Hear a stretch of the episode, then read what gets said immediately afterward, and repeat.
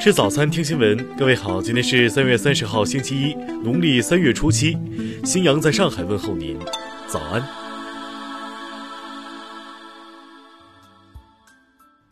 首先来关注头条消息：第二届新冠肺炎多学科论坛昨天召开，李兰娟、张文宏、葛军波等与会专家围绕全球各国抗疫策略，重症新冠肺炎诊治进展、中国经验对全球抗疫启示。COVID 十九疫苗前景展望等话题展开探讨。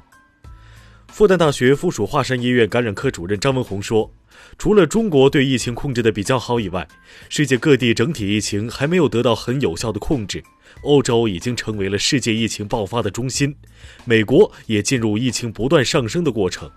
目前很难预测国际疫情到底什么时候会结束。”据一直追踪全球新冠肺炎确诊数据的荷兰媒体 BNO 新闻网最新数据，目前全球累计确诊病例六十八万三千六百二十一例，其中死亡病例三万一千七百九十五例，治愈病例十五万零三百四十七例。张文宏说：“现在开始复工复产以后，很多人担忧，我们现在复工复产是否安全？”我们是国际上复工复产安全性最高的地区之一，在这种情况下，如果不复工复产，我们应该什么时候才开始工作呢？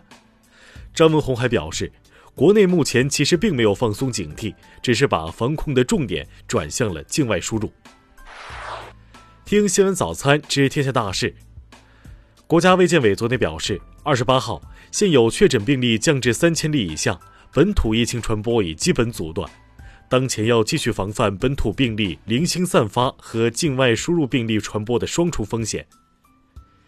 截至二十六号，中国民航共计执行防疫物资国际重大任务二十三架次，累计运输物资四百零六余吨，为稳定全球防疫物资供应链发挥了积极作用。近日，有十三名外籍人员曾沿山脉攀爬非法入境广西百南乡，目前已被当地边境管理部门依法遣返。数据显示，截至二十七号，今年以来有一百家挂牌公司在新三板完成股票发行融资，累计发行股票金额超过五十亿元。一到二月，我国境内投资者共对全球一百四十七个国家和地区的一千七百三十三家境外企业进行了非金融类直接投资，累计实现投资一千零七十八点六亿元人民币，同比增长百分之一点八。国家医保局介绍，全国新冠肺炎患者人均治疗费用一点七万元，医保支付比例约为百分之六十五，剩余由财政补助。截至三月十九号，医保累计拨付一百九十三亿元。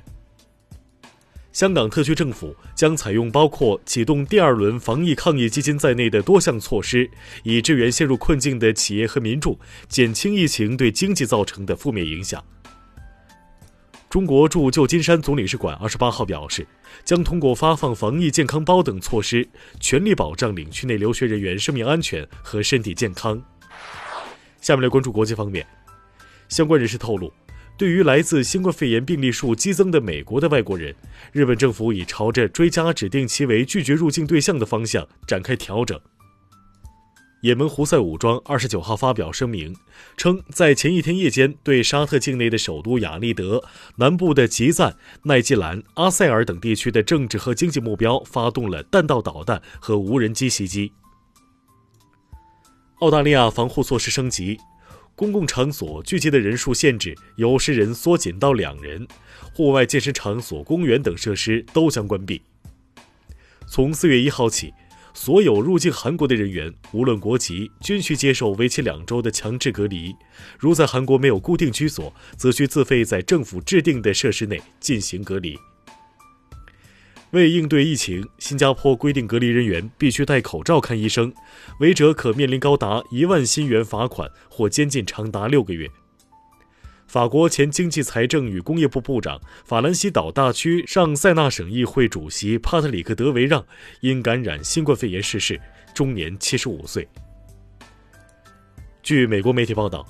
美国各航空公司二十七号宣布，未来两个月预计将只完成其国内航线百分之二十的航班，完成其国际航线百分之十到百分之二十的航班。缅甸交通部二十九号发布通告。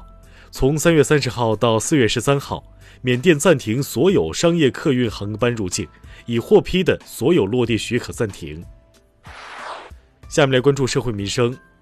上海一女子朴某为了还债，利用已过世的女儿微信冒充女儿，对其生前微信好友实施诈骗，骗取金额达到一百四十余万元。最终，朴某被判处有期徒刑十二年六个月。因确定的幼儿园开学时间早于高三，四川广元市教育局一度受到质疑。昨天，广元市教育局宣布调整开学复课时间，其中幼儿园返校时间从原定三月三十号起推迟到四月二十号。安徽阜阳一男子近日驾车肇事，民警在核查身份信息时，其嚎啕大哭、倒地撒泼，中途还将民警小腿咬伤。经查，男子属醉酒驾驶，目前已被立案。湖北恩施法院近日审理了一起口罩诈骗案。疫情防控期间，男子孙某谎称售卖口罩，骗取受害人十余万元用于赌博。最终，孙某被判处有期徒刑四年六个月，并处罚金两万元。湖南长沙有网友近日爆料称，岳麓山景区附近疑似有人挖山建机场。对此，岳麓区政府人员称，建造私人机场不会获批，相关建筑涉嫌违建，正进行复绿整改。下面来关注文化体育。东京奥组委消息人士二十九号透露，推迟后的东京奥运会的开幕时间很有可能是二零二一年七月二十三号。壁球名宿、四届英国公开赛冠军阿扎姆汗死于新型冠状病毒，终年九十五岁。波兰著名作曲家、指挥家克日什托夫·潘德列茨基二十九号因病逝世，终年八十六岁。据英国媒体报道，五支曾在《零零七》系列电影中使用过的枪支近日在伦敦被盗。据悉，这五支枪支估计价值超过十万英镑。以上就是今天新闻早餐的全部内容。如果您觉得节目不错，请点击再看按钮。咱们明天不见不散。